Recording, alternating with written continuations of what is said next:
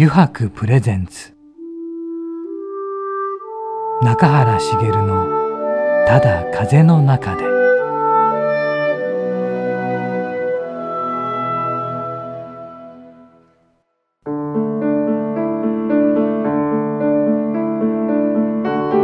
皆さんこんにちは。声優の中原茂です。油白プレゼンツ中原茂のただ風の中で、えー、今週もですね横浜駅から徒歩10分ほどのところにあります油白横浜本店ショールームよりお送りしていきます、えー、さてね先週もお知らせした通り、えー、初めてね番組ではですね3週目もねご登場いただきます、えー、今週のお客様はですね先週に引き続きデザイナーの百合圭一郎さんです。またねちょっとね今回もねいろんな話をしていただけると思うんですがね、まあ、実はね合間合間にもあんめこい話をしてましてね。これもなかなかね捨てがたいななんて思うんですが是非ね、えー、どんな話が飛び出すか皆さんも、えー、番組最後までお付き合いいただけると嬉しいです、えー、それでは本日も番組最後までお付き合いください。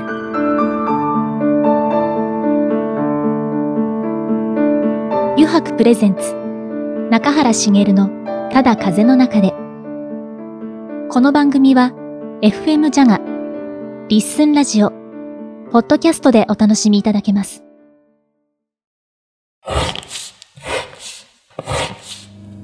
油白の革製品は日常品でありながら小さなアート作品である。日々の暮らしに彩りを。レザーブランド油白。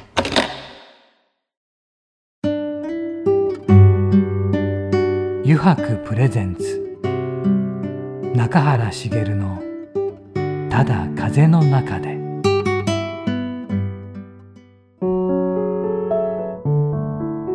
油白プレゼンツ中原茂の「ただ風の中で」さてね今週のお客様は先週に引き続いて、まあ、番組史上初となります。3週目。はい、えー、デザイナーの百合圭一郎さんです。こんにちは。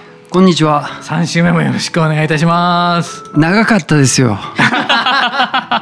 そうです。そんなこと言わずに。ね、まだ旅路は続きますのでよろしくお願いします。よろしくお願いします。さて今週はね中井くんね、はい、3週目ということでね、えー、またより深い話をなんかねそうですねしていきたいと思うんですがね。自分もゆりさんに聞いてみたいこととかもあるので。うん、えー、そうだね。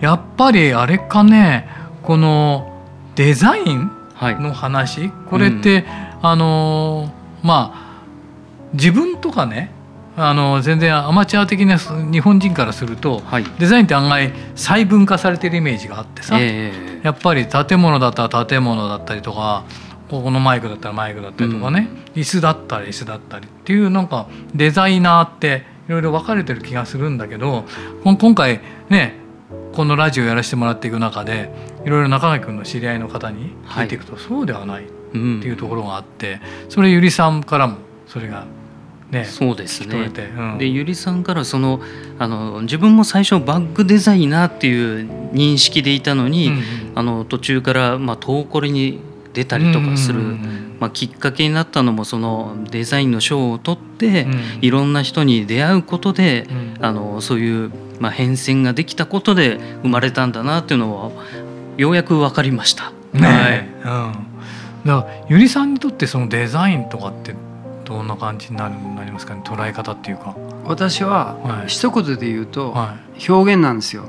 表現ですか、はい、はい、まあ自分のパーソナルから出てくる、はい、うん。あのまあパッション、まあ、先ほど言われて情熱みたいなものを形にするみたいな、はいはい、それであくまでもやっぱり自分の中の興味っていうのがありまして、はいはい、影響もちろん影響を受けてるんですよ。いっぱい。映画や音楽や、はい、それをなんか塊にして。ああ塊にして。そうです、それがまあ一つのプロダクトになってるっていう感じですね。ああもうその思いを形にするってことですよね、はい、そうですね。でそれがいいろんなものに波及していってるってことですかね。まあご存知の通りショーってやっぱり裸でバッグだけ持たせるわけいかないじゃないですか、はいはいね、まずそこはバッグからスタートしてるとこなんですね、うんうん、ああスターターバッグなんですね、うん、だから服服ができてたら多分服で歩いてたと思うんですよ。バック後回しで。だからそこがやっぱり全部できた。帽子や眼鏡や靴や手袋やってなるわけですね。はい。そういうその流れですね。なるほどね。そこにだから 3D が入ってきたわけですもんね。はい、はい、それがまた他とは違ったところああそうですね。あんまりバックはパターンって言っても、はいはい、髪型ってうんはいはい、まあまあ CAD でも髪型でカットするんですけど、はい、うん、結局髪型なんですよ。でも 3D っていうのは XYZ 軸が存在してて、パーツパーツ。じゃないんですよ、ね、なるほど、だひねったりそれこそメディウスの輪ができるわけですよ、はいはい、これが 3D の考え方なんですよ。4D や 5D, 5D になっていくんですけど、はい、時間が入ってきたりして、はい、はい、そういう考え方ですね。だからあんまり手工業は 2D までなんですよ。うそうですね、はい、だからその 3D のもが形にっていうことは今までなかったわけですもんね。はい、はい、それがある意味で機能性が後からついてくるんですけど、キャパシー、容量が、ま、アップしたり、いろんなことが出てくるんですね、平面なら考えられなかった空間が広がっていくわけですよ。そういうので、はい、もっともっと広がりが出てくるわけですね。はい、まだ私も気づいてないこといっぱいあると思いますよ。それは。解析はそこまで得意じゃないんですけど、でも間違いなくあると思います。3D の可能性っていうのは。はい。そこが違うね違うところだった、はいはい、そこに着目したっていうところがね。まあそれはきっとゆりさんがそうやって 3D グラフィックスをやられていたからっていうのはそうなんですよ。流れですね。流れですよね。はい、でもちょっとだけ戻るんですけどだからでも 3D グラフィックスで先ほどもちょっと合間にはお話ししてたんですけどももっともっとこれからやりたいことがあってやっていこうと思っていた矢先だったじゃないですか、はいはいはい、多分地元へおか、はい、帰るってことになるのは、はい、その何かきっかけはあったわけですか？あそこ聞かれますか、ね、聞いちゃダメなんですか？聞いちゃダメなんですかね。生まれて初めて俺の父親が帰ってくるかって言ったんですよ、それなかったら帰ってないですね。なるほど。それが小売業に進出するってことだったんですよ。はいはいはい。OEM メーカーが、はい、もう小売業に出るっていうことで、はい、時代の変革がちょうど来てて、はいはいはい。はい、地産の在り方が大きく化けようとしてた時時だった親父はそういう感性の持ち主なんで、はい、時代を読み取る、はい、それを俺に多分期待したかもわかんないですね。なるほど。ではそれをその一言でゆりさんは思うことがあって。うんもうこれ断ったら多分一生俺あの故郷なしだろうなって思ったんで。うん。本当なかったんですよ今まで帰ってこいっていうのがいやもちろん正月とか帰ったりはしますよ。それぐらいで。じゃなくてね。はい、で私には最も愛する弟が一人いるんですけど、はい、弟がもう順調に親父の企業を継いでるんで。ああそうなんですね。もう順調にまたそれを発展させていってるんですよ、下げるわけじゃなくて、はいはい、だから安心してたんですね、はいはい、弟がいれば大丈夫だっつ、はいはい、俺が入る余地はないぐらいに思ってましたから、でもその言葉で弟は違うジャンルなんだぞっていうことが理解できたんですよ。ああなるほど。わかります、はいはい、エリアが全部違うんで、はい。はい、そこがもしリーダーが2人いたら多分喧嘩してるからですそうですよね、はい。はい、そこがうまく線引きされてたんで、なまあ帰ってまあ近くにサーフスポットもあるんで そういう楽な、まあ、朝4時ぐらいに起きてあのササーフィンしてシャワー浴びてから会社行こうかなぐらいに思ってましたから これ本当に本当に。はいはいはい。はい、はい、でうちの嫁もに都会人なんで、はい、あのその帰る前には、はい、ボディサーフィングやあの辺のプロモーションビデオをさん散々見させて。洗脳したんですねなるほどね。これだけいいぞってこんなことができるんだって、えー、美味しいぞと。行きつけの大将に「お今日一番いいさ魚持ってきてよ」みたいな。言えるぞって、はい、新鮮なものを食べられるし。そうそうそう。えー、そう言ってたんですよ。はいはい、案の定あの怒られましたけど、ね、そんな簡単な問題じゃないんで田舎地域地域は、はい、そうですかそれがあって。だから、うん、ゆりさんなんですけど、うん、あの地元に対する愛情っていうのをものすごく感じるんですよね。えー、やっぱりそれだけ、まあ、離れてた分その分恩返しみたいな感覚なんですかね。あのねこれちょっと誤解されないように皆さん聞いてほしいんですけど、はいはい。はい、日本ってすごく差別が多いと思ってて、民族的にですよ、はいはい、コミュニティの感覚が。はいはい、まあまあそういう制度が歴史上あったとは思うんですけど、はい、で 私海外は結構行ってるんですよ。はいはい、でそこでやっぱりさっきのデザイナーズナイトの前お話しした、はい、いろんな宗教民族たちの考え方っていうのは故郷を愛してないやつはダメだっていうわけですよ。ここがお前のアイデンティティだ。なるほど。はい、だからうん、私もそこはすごく興味ハッとさせられて、うん、やっぱり田舎もんって日本海側なんで私、うん、あの神戸が逆にあるんですよ、うん、大阪、それ逆ですよ、だからコンプレックスがあったんですよ、うん。ででもやっぱり胸張って、俺は豊岡出身で、俺は豊岡から発信してんだっていうことが堂々と言えないと、やっぱりなんか逃げてるような気がしてそこは絶対に行ってやろうかなと思ってるんですけど俺の魂は豊岡だっていうそういう意味。はいはい。あそれもだからね海外のやっぱりそういういろんな方たちから受けたってことだったんですね。あとまあそういう地方からでもそういう発信ができて世界の賞を取れるっていう、うん、そういったものもあのまあ、後輩というか、うん、そういう、まあ、後継ぎのいろんな人たちにも見せてるのかなっていうのが、うん、まあ、ゆりさんの活動を見てて思いますね。だって実際にそうなっていくのを豊岡の方たちは見ていて、うん、ね。あなんか「ああって言ってる間にいや多分最初は何やってんだろうっていうような人もいたと思うんですよねきっと。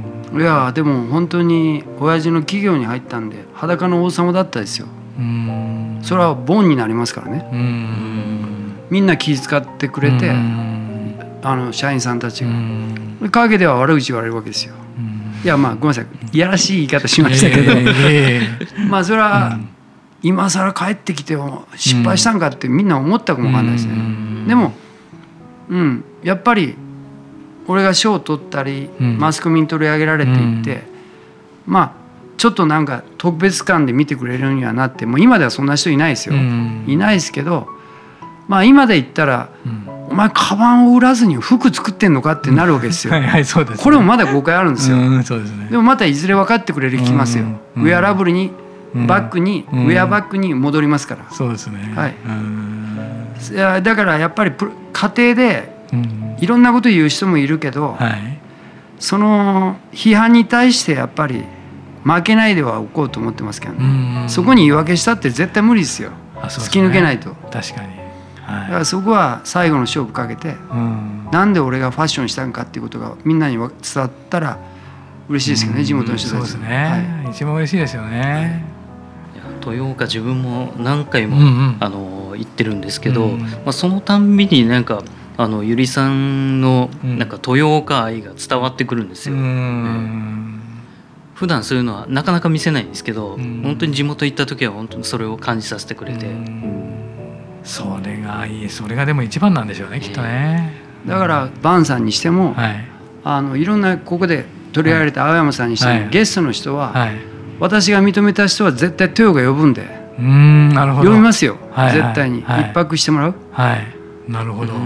ああとこれは絶対にと思うのは残ってました最後にこの、はい未知なる感動ですね。ありがとうございます。これがを作り出すのが、はい、やっぱりゆりさんにとって。はい。はい。あの遡るんですけど、はい、IF アワードを取るときに、文章を書くやつコピーライト、はい、チーム作ったって、はいはい、言ってました。以前話したと思うんですけど、そのメンバーたちと、はい、 a passion never experienced before 体験いまだ誰も体験したことのない情熱みたいなのでクリアしたんですよ キーワード。でそこからのスタートで未知なる感動っていうのが出てるんですけど、はい、でも素敵だと思われないですか？素敵ですよ。すごい素敵ですよ。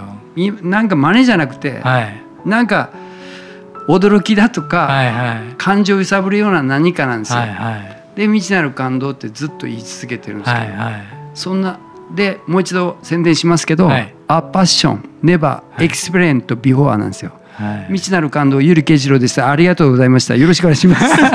ここで締めなくていいですか？なるほどね。未知なる感動。でもこれだけものあの、うん、ものとかいろんな情報が溢れてる中で、うん、未知なる感動を生み出すってなかなか難しいですけどそこに向かってるゆりさんってすごいなって思いますね、うん、だから本当に0から1ってなかなかないじゃないですか、はいはい、あるものを何かちょっと変えてみるとか。今もう1が、うん、1を10にするのはもうできたとしても、うん、0ってなかなかもう存在しないですからね、うん、でもそれを全部ゼロから、うん、ゼロからっていう。まあでも私は無人島で生きてたわけじゃないんで、はい、やっぱり音楽ないし今までの人生観で真似ですよ、何かが残ってて、それがいびつな形に変化していくんですけど、でも最終的には中垣君のやってる油白みたいに洗礼、もうシンプルマイナスデザインっていうのでは締めくくろうとは思ってます。なるほど。これはもう絶対なんですよ。でも冒険をしないと分かんないんでであれこれあれこれ付け足していく？ファッションに近いんですけど足し算なんですよ。これを最終的には普遍的なスタンダードに持っていくには私は絶対にマイナスデザインっていうのをしないとダメだと思ってるんで。す。はい。究極の美しさ、はい、そこを、うん、求めようとは思ってますけどね。なるほど。それをするためにはやっぱりいろいろして、はい、これもやってあれもやってこれもして、これも盛り込んではい、でその中から気が付いたものがあってそれがやっぱりシンプルなんだっていうことでいくってことですよ、だからそれにはいろんなことやっぱりやらないとっていうことですよね。だから私は長井君の,、あの表現は言ってんなと思ってるんで、はい、究極に言ってるなって。まあここから彼はまだまだいろんな作品作られるでしょうけど、うん、そこはすごく期待して見てますけどね。でもシンプルは言ってるもんね。はい、うん、でも同じですね。芝居とかにしてもそうですもんね。結局あのもちろんその中でいろんな、ね、ディレクターがいたりいろんな方がいていろんな劇団をやってる方もいてでもあのやっぱり中で言ってる方はそぎ落としてそぎ落として最最初最初はもういろんなことをやる。入れて感情表現もいろんなことをやるけどもそこからどんどんそぎ落としてそぎ落としてそぎ落として真ん中だけを残す表現。だからその、まあ、言葉で言うとシンプルっていうことになるけどもでもそうなるにはやっぱり役者の方もそうですけどそれだけのものをまとうことをやってないとあ脱げないですね。無理、はい、ただ何もないところでシンプルって言ってもそれはシンプルじゃないんですよ。うん。うん、何もないものになっちゃう、ね、何もないものになっちゃうから、うん、そうじゃなくていろんなことを葛藤しながらやってきてやってきてやってきた中から、はい、そこからいやそうじゃないんだ。シンプルなんだっていうもので、うん、ありがとうございます。そぎ落としていくっていうのがやっぱり芝居でも言われますよね。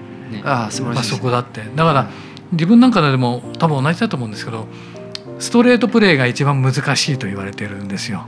なんですかストレートプレーって日常ですね。例えばこういう話をしているとか、朝起きて顔洗う歯磨いて、朝ごはん食べるとか、じゃあ会社に来ました、あじゃあ今日の業務は何です？よこれやりましょうね。とか特別ではない。あなるほど。日常の一コマ、はい、それをそのまんま舞台に乗っける、はい、っていうストレートプレーが一番難しいって言われてるんですよ。はいはいはい、それは本当に本当絞られた中の芝居ではない。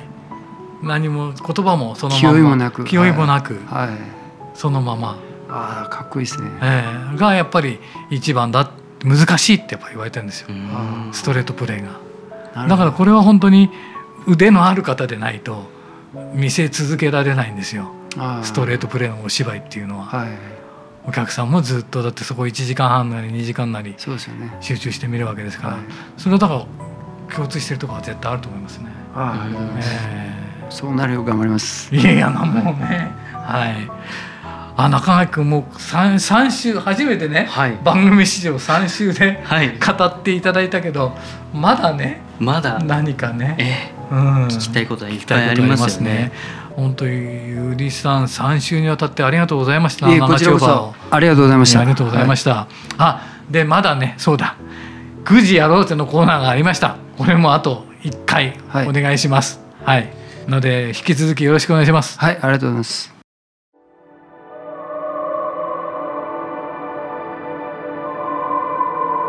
油白プレゼンツ中原茂の「ただ風の中で」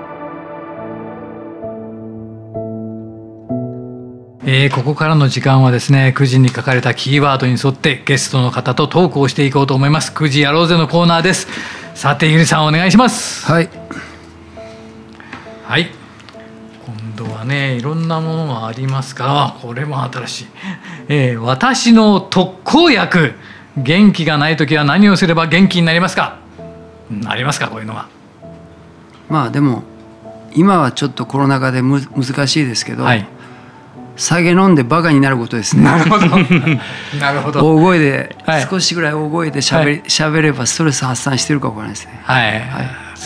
さあストレス発散になりますね。大声で喋るっていいですよやっぱり。大声で笑ったりとか。迷惑ですけど。はい、はい、じゃあ次お願いします。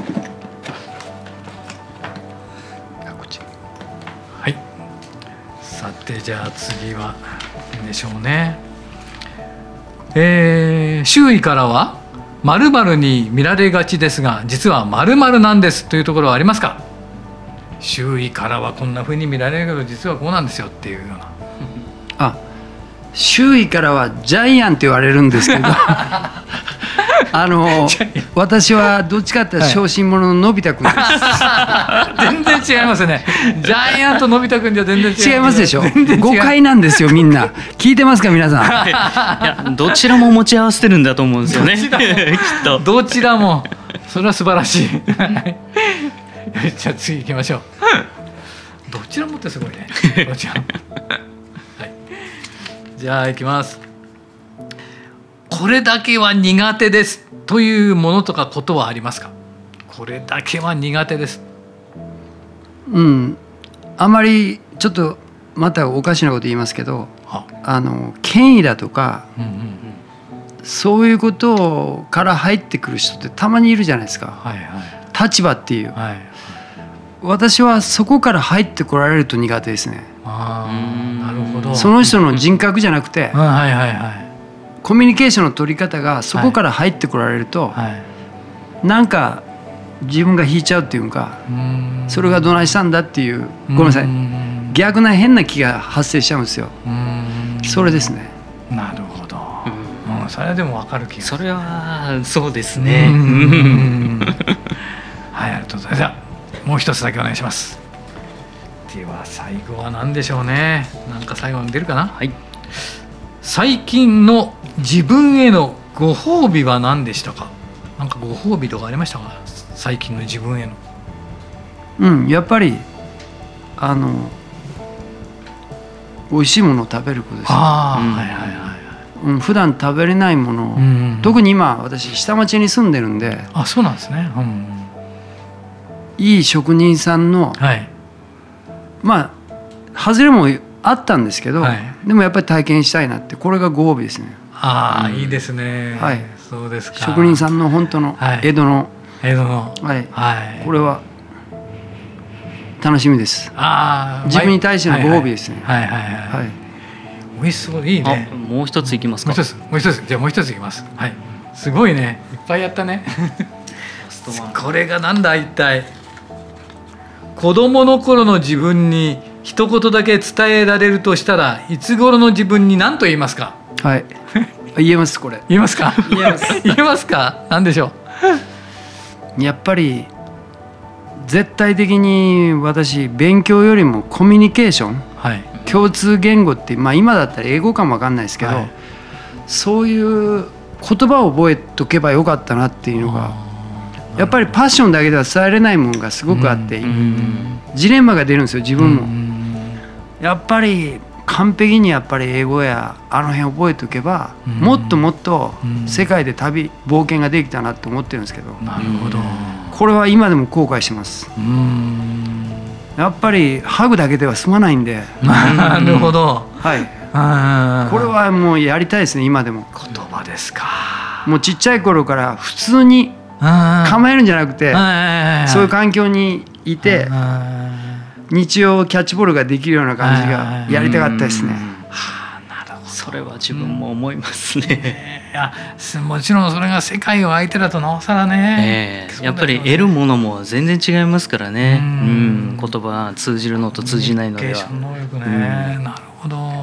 あありがとうございました。ありがとうございました。えー、9時やろうぜもね3週にわたってやっていただきましてありがとうございましたそしてねあの中垣君、はい、番組史上初の3週でねゆりさんに語っていただいたけどどうだった？中垣君いや3週。3週、うん、いや長いようで短いようでっていうような感じでしたけど、うん、まあ、一番ちょっと印象に残ってるのが、うん、まあ、ゆりさんが一番最初にあの作り出したプロダクトが一番のライバルだったっていうところで、そうだね、えー、でそれと格闘しながら、うん、あのいろんなジャンル、まあ、うん、ファッションの方に行ったり、うん、まあ、いろんなことを吸収して、あの次あのウェアバッグでそれを超えるものが出来上がるっていうところがすごく楽しみだなと思ってます。そうだねゆりさん本当に3週ありがとうございました。えー、こちらこそ、もうこれから本当あのゆりさんの作り出すですね未知なる感動を楽しみにしておりますので頑張りますよろしくお願いいたします。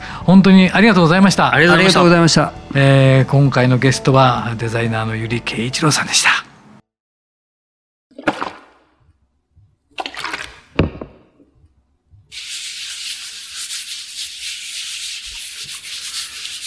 油白独自の手染めのグラデーションは川に新たな命を吹き込む。色とりどりの空の情景。青く深い海。誰もが感動するあの一瞬を閉じ込める。レザーブランド油白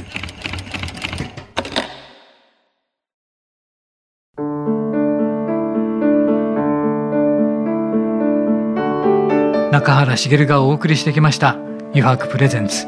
中原茂のただ風の中で」そろそろエンディングのお時間です。さていかがでしたでしょうか。3週にわたってね番組史上初だったんですがね。デザイナーのゆり圭一郎さんに本当さまざまなお話を伺うことができました。うんやはりねうんなんだろう。とてもゆりさんの人柄がね前面にあふれていて。